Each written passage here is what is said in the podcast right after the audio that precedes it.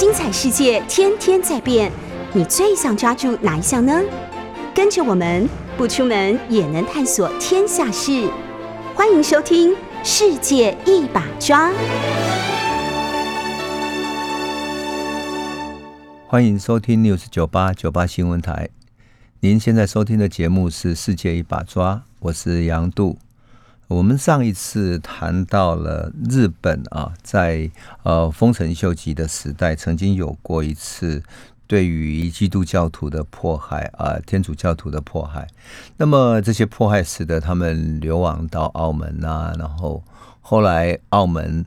还留下一个纪念馆哈。如果我们现在朋友们到澳门去的话，会看到当年啊流亡到澳门去的那些传教士所留下来的遗物，甚至于记录了日本迫害之下啊他们怎么面对啊呃当权者强迫他们说要踩过圣母玛利亚的神像或者他的那种塑像啊，然后以表示他不再信奉天主教。这么强烈的迫害之下呢？许多的天主教徒还居然能够坚忍下来，宁可死亡，而不愿意屈服在权力之下去改变自己的信念。所以现在在日本长期有一个二十六圣人纪念馆，就是纪念二十六个永远就是不愿意为了迫害而改变信仰的人受尽了苦难啊！我想我们在电影《沉默》里面都可以看到这些故事。那我们上次也讲到很有趣的，就是嗯，中国人信仰的观音啊，观音菩萨手上会抱一个净瓶，对不对？那个净瓶里面的净水是可以洗涤人间的罪恶，洗涤人间的苦难啊，带给人慈悲，带给人悲悯的一种啊清凉之水。就是当我们心中觉得焦躁、苦难、忧伤。忧愁的时候，那个静水使得人能够安静下来，进入一种沉静的、清凉的、慈悲的世界。那在日本那个时代呢，由于对于天主教的迫害，对圣母玛利亚这种圣母像的迫害，所以圣母像已经不能存在了。于是日本的天主教徒从中国进了许多观音的像，而观音像里面手上不再是拿着净瓶。而是什么呢？而是抱着一个小孩子。所以我后来去日本长崎参观他们的二十六圣人纪念馆的时候，看到那些小小的瓷器，那就是观音的瓷器啊。啊，那每次观音那么白白净净的抱着一个小孩子，哎呀，你就仿佛看到那个年代里面依然信仰着天主教、信仰着圣母玛利亚的人们啊。当他们抱着观音像而心中想着圣母玛利亚的时候，是一种什么样孤单的、无助的，那心里仍然充满爱的这种心情。当然，那样的一个时代里面，也意味着日本的这些有信仰的传教士们，或者说有信仰的信徒，离开了日本，然后到澳门去。而当时的这整个东亚的世界，其实是在航海时代里面互相交汇的这种时光啊。那么，我们也曾经讲到说。丰臣秀吉为了一圆他的这个日轮之梦，就他妈妈生下他来的时候，觉得他日轮可以遍照天下，所以去打了朝鲜，对不对？那朝鲜就求求助于明朝，结果呢，明朝跟丰臣秀吉打了八年的战争，从啊一五九二年打了七年哈，打到一五九八年，一五九八年前后七年的战争，因为丰臣秀吉死掉才停止。可这个战争期间啊，明朝派了四五万的军队，也派出了他的海军啊，去去帮朝鲜跟日本打仗。那这些财政上的负担非常之重。据说，嗯，明朝在财政上负担了多少呢？负担了将近有七百万，七百万。所以在这样的一个时代里面呢，明朝的财政能够怎么办呢？最后。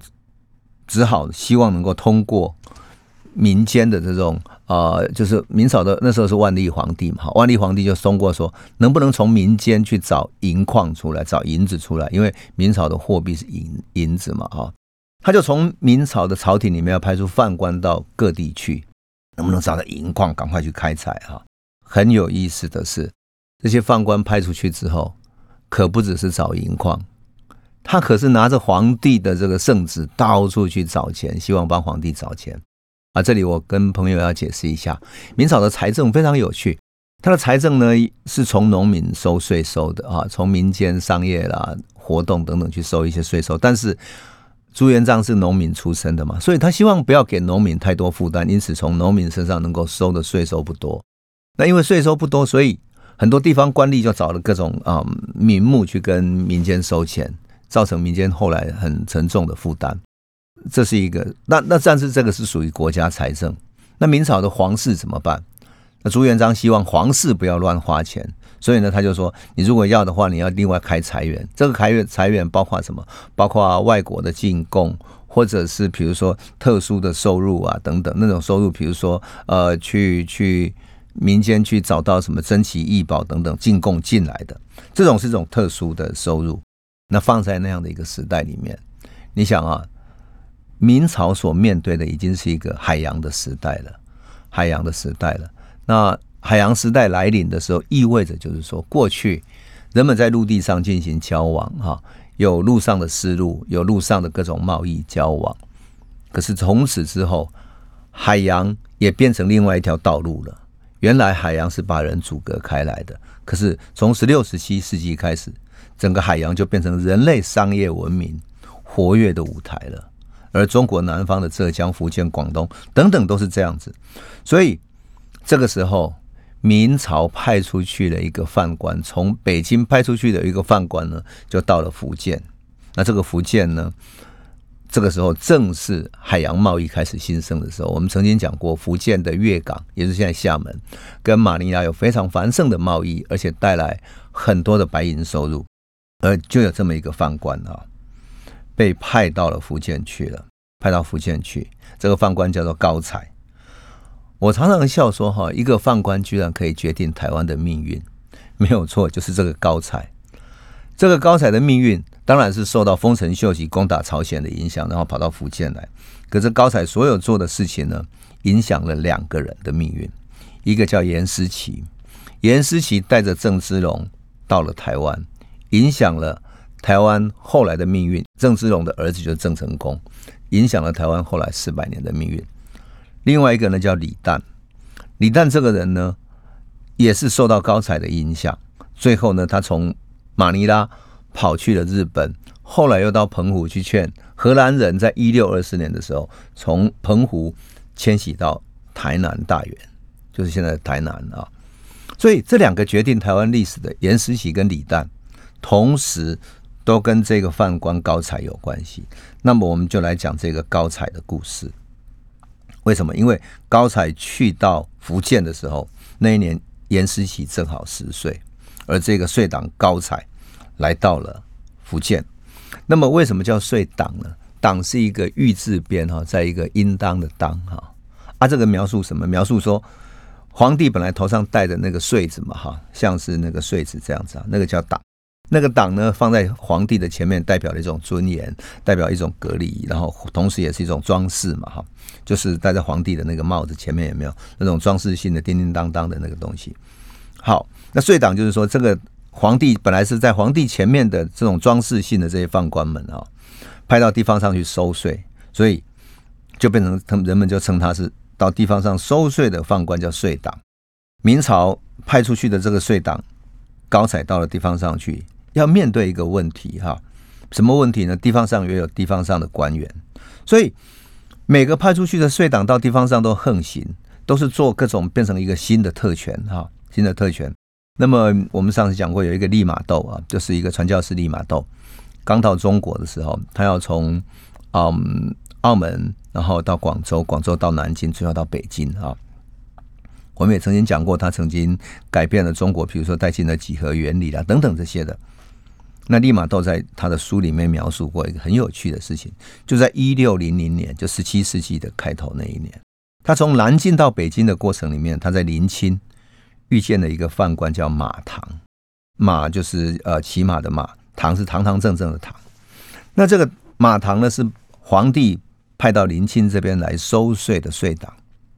结果他一听到利玛窦带了许多珍稀的宝物要献给皇帝，哎呀，他立刻表示。很热络的说：“既然你要去找皇帝，那我是皇室派出来的，我可以护送你们上京。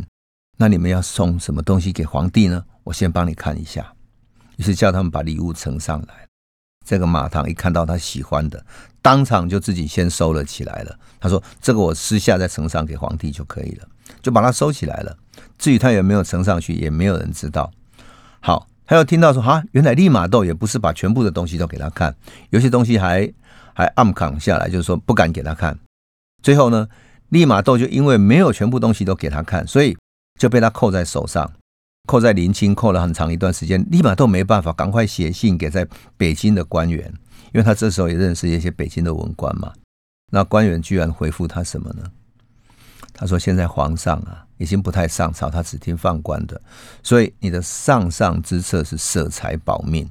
所以这个只是马唐，而派到福建的这个宦官高才就更恶劣了哈。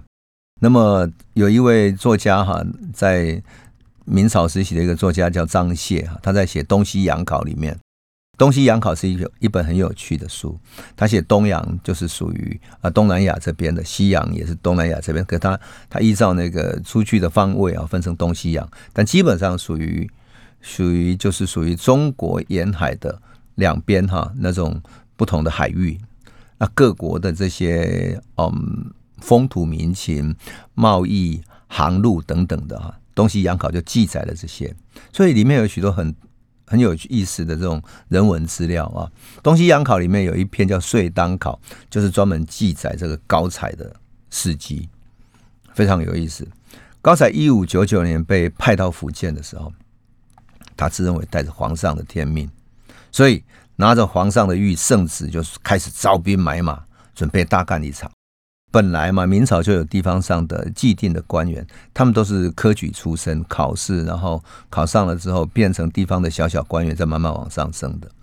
所以这些知识分子啊，是读书人，本来就瞧不起这些不学无术啊，然后把自己的信息官割掉，然后变成犯官的这些人，就是这样的一群人，他就瞧不起他。所以呢，这个高才没办法，就到处去召集什么，召集那些被罢黜的那些贪官污吏。或者一些逃犯，或者一些地方上有一些小小的恶势力，或者无业游民等等，当做他的打手。那他呢，也不懂得怎么去收税，怎么去去找银矿，所以他干的第一件事情就在繁华的市集，因为市集有很多商铺啊，有钱的这些人在那边聚集的地方，所以在福州的繁华市集那边设下一个关卡。然后呢，就把皇上的圣旨牌放在桌上，说无论谁过来，都给我先交钱再说。所以包括什么舟车，就是船啊、车子啊、租机，全部都要课税。哎，到后来发现说，嘿，海城可是一个港口啊，这个粤港可是一个大港口啊，开放了对马尼拉的贸易，那么多的大商船进进出出，立即在这里。于是他立马就跑到海城去，去船舶上面到处巡视。想要去收税，然后看到他喜欢的，就说这个给我留下来，那个给我留下来，我要进贡给皇帝去了。那大家碰到他就害怕嘛，后来就不愿意让他上去，就跟他当地的县令讲，这个海城的县令叫龙国禄啊，他个性很耿直，是一个东林党的知识分子，所以他也不怕权势。他规定他的部署说。无论高才来干什么，他都不属于官方的这个系统，不属于公务员系统的，所以你不听他驱使没有关系，你跟我严守法令。那高才就叫人去通报他的事情，就说：“哎，通报你这个龙国路，我高才奉皇上的旨意来了啊。”结果那个人呢，根本就不尊重官府，驾着马车直接冲到官府里面去，然后说：“我皇帝派过来的。”这个龙国路也不信邪。当场把那个人跟马就扣下来，把人抓起来当庭编台。呃，明朝有那种编台，我不知道我们朋友有没有看过。我告诉你哈，我看过那个编台，还居然不是那个版画，明真的是明朝的那种图像的版画，还不是明朝人自己画的。为什么明朝的画家不会画？就像我们当代人不会去画画一个当代的犯人，对不对？或者当代什么处置死刑这种。我们不可能去干这个事情，因为当代的画家怎么觉得谁会想要挂一张这么不美的东西呢？那谁会画呢？谁会留下这种版画呢？荷兰人，荷兰人在明朝的时候到福建啊各处去看到明朝的当庭编台的样子，所以他留下了好几张版画。那我看到那个荷兰版画，那是嗯十七世纪的时候出的版画，里面很好玩。那裤子脱下来之后，人抓起来，然后他的脚从脚跟头那边拉住了哈，两边拉住之后，他的裤子就脱下来，然后当庭有人编台。那编台如果明朝留下这个鞭刑是很残酷的，这个鞭刑打的时候呢？要决定打几下是由皇上决定，比如说鞭刑二十下，或者我是说在明朝朝廷里面本身就有鞭刑，比如说明朝的这些知识分子上上书，然后劝谏皇帝，皇帝不听，然后又继续劝谏，皇帝不爽就可以当庭把他去去编台。他其实是对知识分子的羞辱，那为什么会有这个？因为朱元璋是农民出身的，所以朱元璋对知识分子。他只是要用他，他对他没有敬重，因此他为了要羞辱这些知识分子没有尊严，就说：好，你如果有什么犯的错，我当庭就把你裤子脱下来，让你毫无尊严的被打屁股。那明朝的鞭刑在打的时候，涉及到一件事情。我们现在当然现在这个世界里面还留下鞭刑，大概就是只有新加坡嘛，哈。那新加坡的鞭子是长的，那明朝那个鞭子是用像棍子长棍子有没有长的藤条这样直接打，那。鞭刑就涉及到一件事情，你要到底要打多重？所以据说在明朝的朝廷里面哦，如果你要打得很重的话，那么旁边有一个执行那个犯官哈，看他的脚，当这个犯官的那两只脚如果是张开的，打成这个嗯外八形的话，哦，那就打得轻一点；那如果往重打的话，就把它做成内八。所以做成内八，意思就是你往死里打好了。所以有的人就打的皮开肉绽，甚至于有人打死了，打到五十下鞭刑之后就会死掉。因此，这个鞭刑其实是明朝很特殊的。啊，高才这个人跑到那里去的时候，高才的手下当场被龙国路这个地方官员给抓下来了，然后当场鞭刑。哇，这个高才气到不行，说我要跟皇帝上书去弹劾他。这个这个王八蛋敢对皇帝的派来的宦官这么无礼啊！就他还好，他手下有一个人跟他说：“这个海城哈，粤港这里有很多海盗啊，很多海商，所以呢很乱。这里之所以没有造反哈，是因为这个龙国路哈人还有很正派，有他在。如果他有危险，很可能会激起民变。你还是让他待着吧，不要去动他。”那高才没办法，只好忍下了这一口气。可是呢，他每年都要。到海城就是粤港这里呢，啊，去收税，去找好东西，去去去集聚他自己的收藏。那不仅在那里建了一座官署啊，哈，而且在船只进出的，呃，因为我上次有去参观过，嗯，现在的厦门港那个那个九龙江的出海口那里，那里中间有一个小岛叫鲑鱼，鲑鱼是在那个粤港，在十七世纪。十六世纪就是一五六七年开港的时候，那鲑鱼那边就设了一个官方的官署啊，而且那个岛上呢有妈祖庙啦、文昌帝君啊等等，现在都还在啊。所以我上次去参观的时候，我因为要写书嘛，写大航海时代的故事，所以我特别去参观当时最重要的一个明朝的港口粤港。那粤港的出海口就是九龙江的出海口，所以那里有一个小小的岛鲑鱼。鲑鱼上面那些寺庙呢，现在当然比较荒废了，可是呢还在，都还在啊。那么这个高才呢，不仅在粤港设了一个官署，而且在鲑鱼那边另外设一个官署，跟政府的官署放在一起啊，专门要收税的。哇哦，这个让官府就很很难搞了，对不对？因为官府就变成收了两重税。可是呢，他更坏的是还在漳州的城里面，漳州城里面，还有在另外一个三三都澳的地方开了一个税府，到处去拦人，看到什么奇珍异宝、喜欢的东西，就说要献给皇上，把它给扣下来。所以呢，这个港口上的船只呢，每个怨声载道，可是对他毫无办法。后来到了一六零二年的时候，他更过分了，他为了把每一条船都要做检查收税。所以呢，他就规定了说，所有到港口的船只都不许上岸，一定要交完税才能够走人。那交完税，你必须船停下来，有人上去交税，船才能够放行，对不对？因此，他会旷日费时，那船舶就变成排了长长的队伍，排在港口那里等着交税。往往一条船进港要等好几天，所以。很多那时候我们讲过风帆船的时代，回到家往往都是要经过半年的时光，你要等待北风的时候，你才能够南下；有南风的时候，你才能够北上。你等了好歹等过了一年，吹了南风，你才能够回到家乡。你现在有家归不得，所以大家非常气，非常气。有人就就在海岸边跟他吵起来，他就派人把人抓起来的。结果在路上的被抓的人太多了，就路上那些大家互相望啊，这个也被抓，那个也被抓，海商一个一个都气得哇哇叫。最后有人就鼓噪起来说：“好，那我们暗中记忆，就什么呢？准备找海上的那些呃海商也算海贼的人哈。”先把他杀了，把他杀了之后，把他的随从那一帮人也都杀了，把他用船开到海上去，丢到海底去喂鱼。这个消息一传出来，高彩一听，吓得连夜逃走，再也不敢在港口恶整了。而且这些海商们呢，也放出风声说：“你就乖乖的，大家好好做生意，该交税交税，但是你不要跟我来这个。”这个是很有趣的，就是说明朝事实上他本来。可以有一个正式的一个系统去收税，结果为了增加税收，弄了犯官，结果弄得天怒人怨。可是高才还不仅干这个事情，更重要的是，既然皇帝鼓励开矿，他就跑到各地去干什么呢？去看风水好的地方，说：“哎呀，这个地方太好了，一定有银矿。”于是，特别是在那种有钱人哈，那种坟墓建的非常漂亮的地方。我们四月份的那个扫墓才刚刚过，我们都知道有一些坟墓建的特别漂亮。好，他到看到坟墓特别漂亮，就去旁边开始挖矿。那风水好的整个山山区就是山势啊、水势特别漂亮的地方，开始挖矿了，会发生什么后果呢？人家怕不怕呢？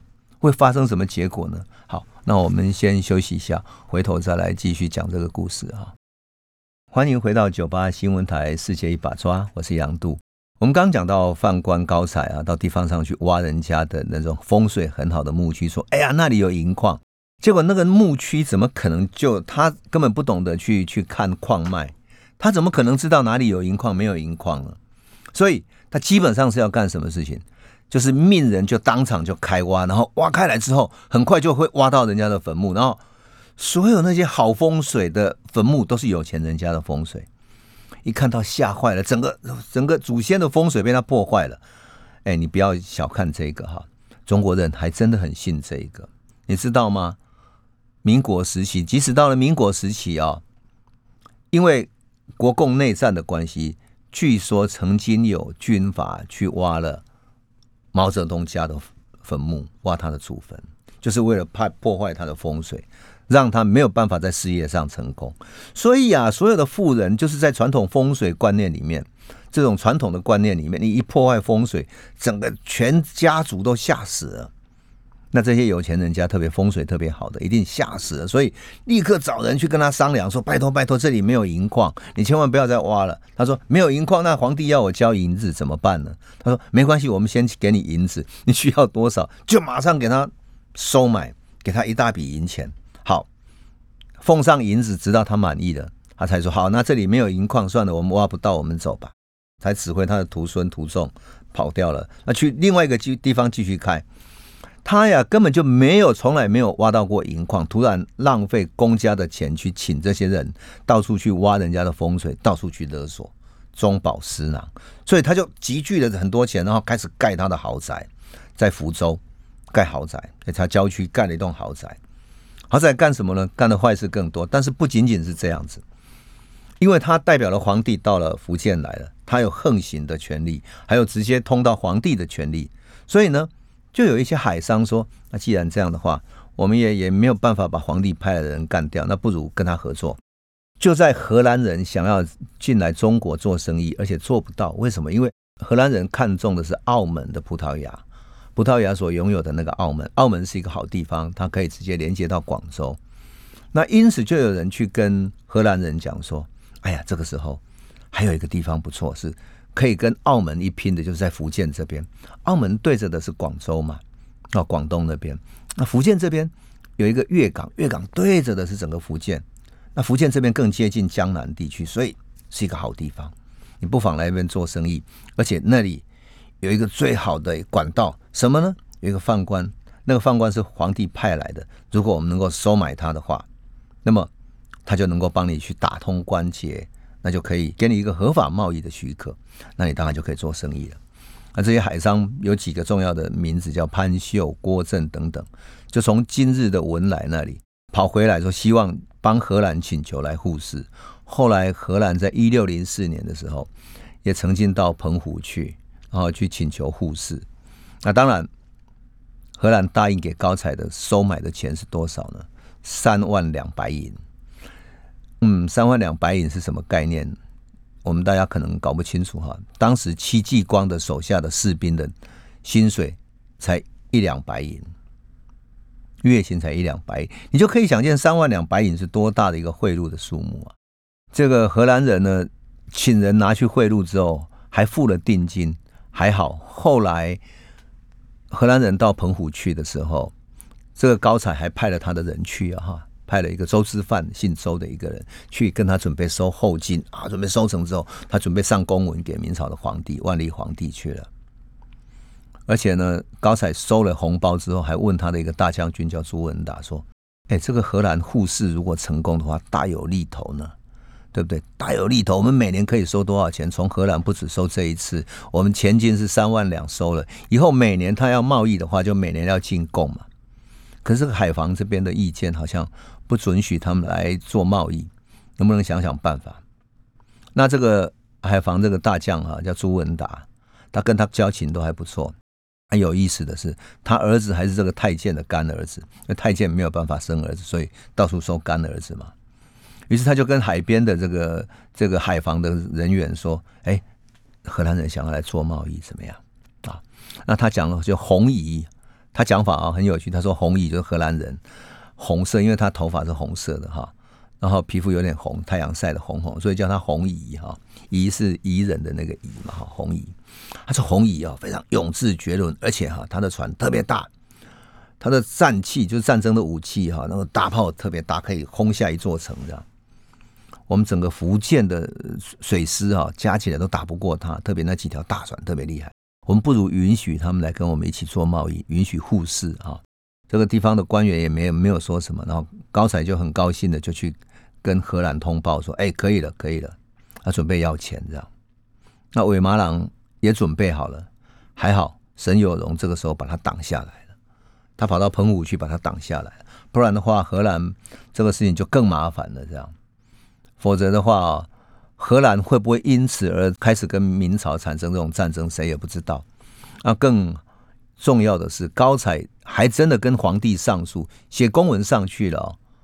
那公文就上去，上到朝廷去的时候，朝廷里面的中丞御史，就是朝廷里面的大官，给他留下四个字，当做他公文的一个评断，叫做什么？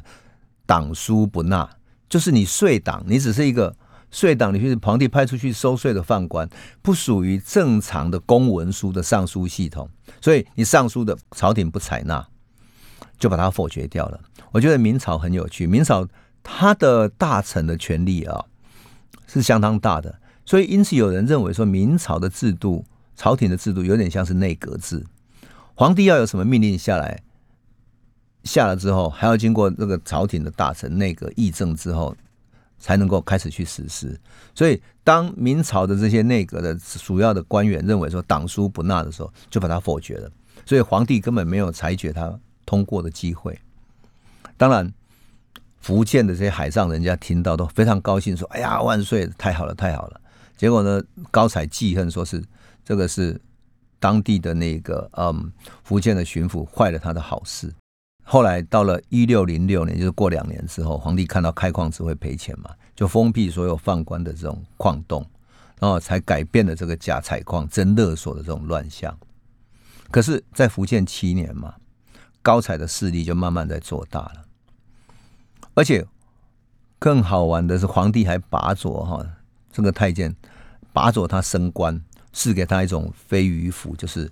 呃，上面绣着一种飞羽的一种一种官服哈，所以他就在福州附近啊，势力越来越大，在附近的一个乌石山上建了一栋别墅，然后在官署别墅作为他的官署的后方建了各种楼房。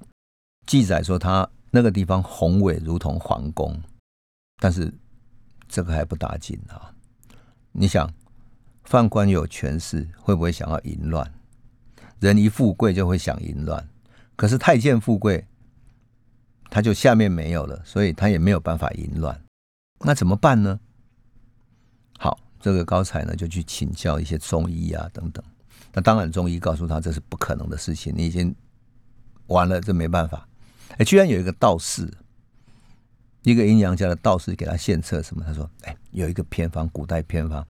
这个偏方说，只要生取生活着的啊，取童男童女脑髓，配着一种中药吃下去，就可以让阳具再生，而且你还可以生小孩。”他就叫这个道士去配药，然后呢，叫他的手下去哪里呢？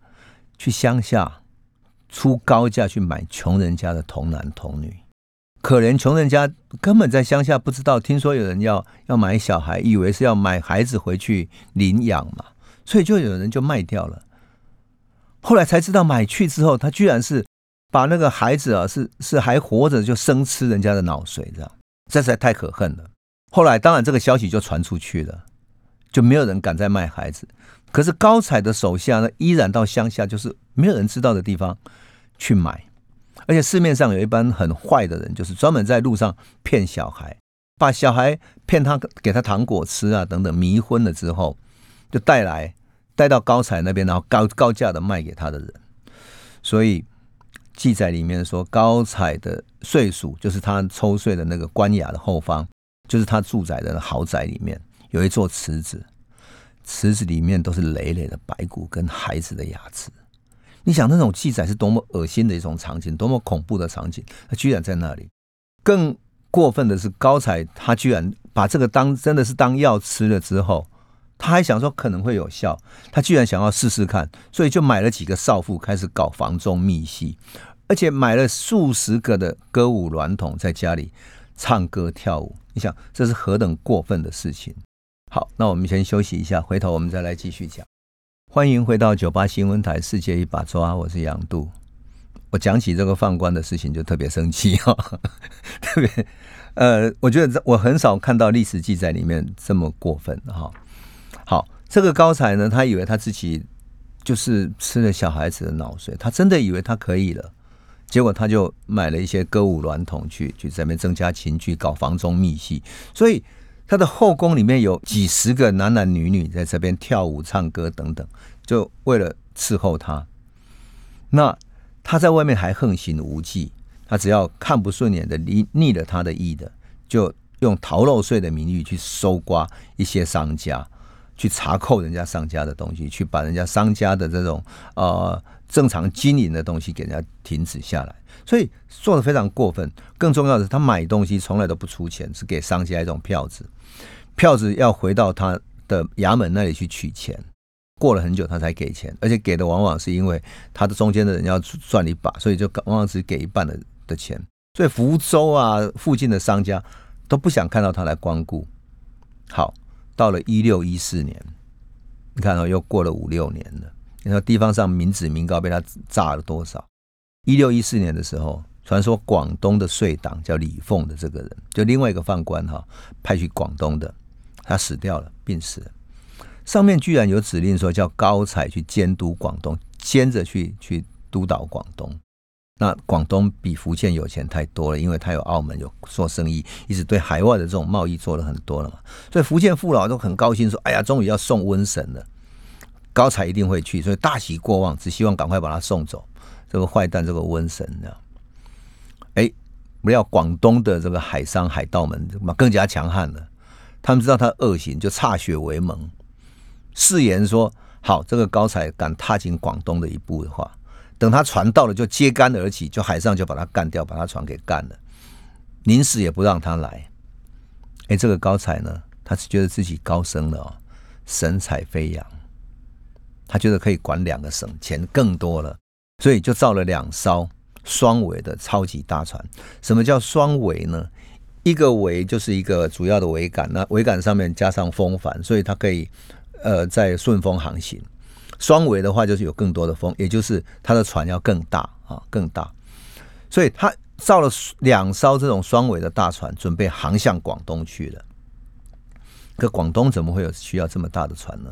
其实他是想要用借由这个双尾的船建起来之后，以后他就可以兼营这种兼着经营这种海上的生意了。他自己也要插一手了。那他在那船上哈插着黄旗，那海关的那边士兵也不太敢盘问他。船上的货物都是违禁品啊，什么龙凤红袍啊、剑腿的刀胚，还有萧黄啊、铅啊、锡等等，这个都是在日本战争时期他们很需要的东西。还有，当然还有一些丝绸啊，价值数十万，这完全是准备跟荷兰交易的。而且呢，他出入都有军队，有与家丁三百多个人，那宾客谋士啊，什么等等，歌舞娈童上百人，这个就更不用讲了。他就这样出出入入的，毫无顾忌的在筹划这个事情。可是呢，他这个时候碰上什么？碰上一个叫施正德的一个福建的都督，他觉得说。你既然只是睡党，你就不可能有船，你就不应该有船，所以就把船挡在海门那里，让他不能出发。另外有一个官员叫袁一季的哈，袁一季这个官员，他找了他的部署，因为他负责海关的嘛，他就找了部署上船去准备查缉他走私的货品，想要找他来治罪的。那很多人都被他祸害过的人呢，听到他要走了，就很害怕。为什么？他船一走的话，他欠的钱就没还了嘛，就不还了，所以。他一传出去之后，几个被他打欠债借条的这些人呢，就聚集到他的官署那里去，要求他还钱。有金饰的、丝绸的、有眼财米的啊，几百个人围在他那里，好几万两钱都没有没有还出来。哎，高彩居然不怕哦，他派他平常的那些家丁就出去跟群众互相殴打，还有几个人被打死了。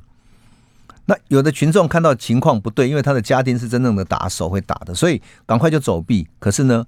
官署里面，这个犯官的官署里面，居然有人从高楼射箭出来，不止射死人，那有一些带着火的那些箭射到旁边的民宅，结果民宅就火势就顺着火就烧起来，因为那时候都是木造的房子嘛，木造的房子。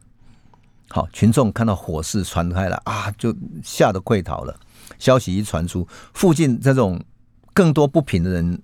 通通聚集过来，而且死伤的那些家属啊、朋友、路见不平的人，几千个人聚集在他衙署那边去了，要他讨一个公道。很高才不怕，他自己带着长刀，带着他的卫兵两百多个那种穿戴盔甲的士兵，然后说：“我们就冲杀过去，看谁敢再过来。”结果他一冲出去，群众就被他冲开了。冲开冲到哪里去呢？冲到那个中层，就是当地的官员叫袁一济的这个人，他的官府的前面。这个时候他冲到的时候，整个元历记官府正常的官府应该有人在守候啊，守着，然后有卫兵啊等等，然后你要通报才能够进去的。想不到这时候的衙门大开，为什么呢？因为这时候的皇太后过世了，就是万历皇帝的妈妈过世，皇太后过世了。而皇太后过世，他要开始宣哀悼，哀悼就是哀悼的那种诏书，刚刚送到，所以。整个官府的官兵全部解开解严，然后大开中门，准备迎接哀诏，迎接从中央来的哀诏。就在这个空档的时候，高才带了两百多个手下冲进去，然后持刀破关，直接把冲到元立记前面。元立记一看到，大骂说：“我们正在等皇太后的哀诏，你怎么这样冲进来？要造反吗？”高才看到元立记啊，非常慷慨激昂，他也顿了一下，气势又被阻阻止下来。他想到说，这个时候是皇太后的哀诏，他也不敢乱来，就他就用刀一刀夹持了袁离济，说：“好，那你必须带我走出去，因为旁边整个都包围下来，他要走出去，走出官府。等到走到大门口的广场前面，碰到谁呢？碰到袁离济的一个副使，叫李思成，他就把袁离济放了，把副使抓了起来，欠债不还，放火杀人。”他假使忠诚，这整个老百姓多多愤怒啊！照道理，坦白讲，他可以这个时候就把他抓起来，把他杀了，对不对？结果这个袁一季还是一个好官员，一个守规矩的。他劝大家说：“不要激动，不要激动，皇上会自有处分的，我们不要狂斗吧。”当然。在地的嗯官员，包括周启元，他算是一个东林党很重要的一个学者，知名的学者，包括袁立基，就告到皇帝那里去了。而且各地大大小小的臣子们啊，状子堆满了一桌，走私那个证据又那么确凿，大太监也保不住了，就下令袁立基把高才撤回到北京去等候处分。坦白讲哈，皇上这个下令把他撤回去，实在是撤得太轻了，福建人心里也不平。可是，一想到他十六年的阴霾，十六年的委屈，一招可以走就算了，就算了，赶快送走瘟神吧。那高才就带了几百个手下，还有很一大堆搜刮来的这种宝贝财物啦，海海内外的收藏的珍宝，啊，准备回北京。可是因为东西太多，他走不动，走不快，所以一路慢慢行走，走了好几个月才到北京，而且还行贿大太监去帮他讲话，还免于处罚。最后被皇帝下令拘禁，但是后来怎么样就不知道了。我讲的这个故事，就是张燮在《东西洋考》里面写的《岁当考》所做的一个很沉痛的见证。他从一五九九年到一六一四年，总共在福建荼毒了十五年的时间。这十五年的时间里面啊，从城市到港口，从有眼财迷的小贩到富商巨贾，乃至于到世家世族的这些坟墓里面，他都去动到他了。你看到他有多坏，看到他有多坏。所以我常常讲一件事情，我说哈，哎呀，福建的明朝这些官员真的太规矩了。要我的话。他要开船出海去走私，就让他开出去。你两条船载满的东西没关系，让他开出去。开出去之后，再通知海上的海商、海盗们，在海上把他干掉，然后把他船没收了，把东西卖掉之后，来救助这些被他欺负过的、这些被他杀害过的这些孩童的家属。就是要这样干才算是江湖道义，对不对？你既然干了这么多坏事，我就用海盗的方式来对付你。对邪门外道就应该邪门外道。好，我每次跟朋友讲起说我有这个概念的时候，朋友说：“嗯，阿杜，你大概以前是海盗出身的家族，每次都被人家笑。”但是我觉得这太坏了，坏到你觉得你还用正常的公文去对付他，太规矩了吧？所以哈，我就觉得这个是很妙的事情。好，他这个横征暴敛里面呢，他就在他做的最坏的时代。事实上呢，在一六一一年左右，高彩。那一年呢，正在横征暴敛最糟糕的时候呢，严思琪刚好是二十二岁的时候，所以严思琪，我在想说，严思琪的记载影响台湾历史上，严思琪的记载里面说，他是杀了范家，只受范家之辱，就是被官犯人家或者说犯官之家所辱，杀了他的仆人，然后才流亡到日本去，从而带了郑世龙到台湾来，改变了台湾的历史。那么严思琪怎么去改变的，以及这段历史有什么样的故事呢？那我们等下一次再来继续诉说这个故事。我觉得我们看历史，往往是从人的故事来来讲故事，来来诉说哈。而恰恰好，台湾史居然是一个又一个人互相连着那些命运互相连着的历史所建构起来的，这是多么有意思的一个大历史呢？好，我们下一集再来诉说。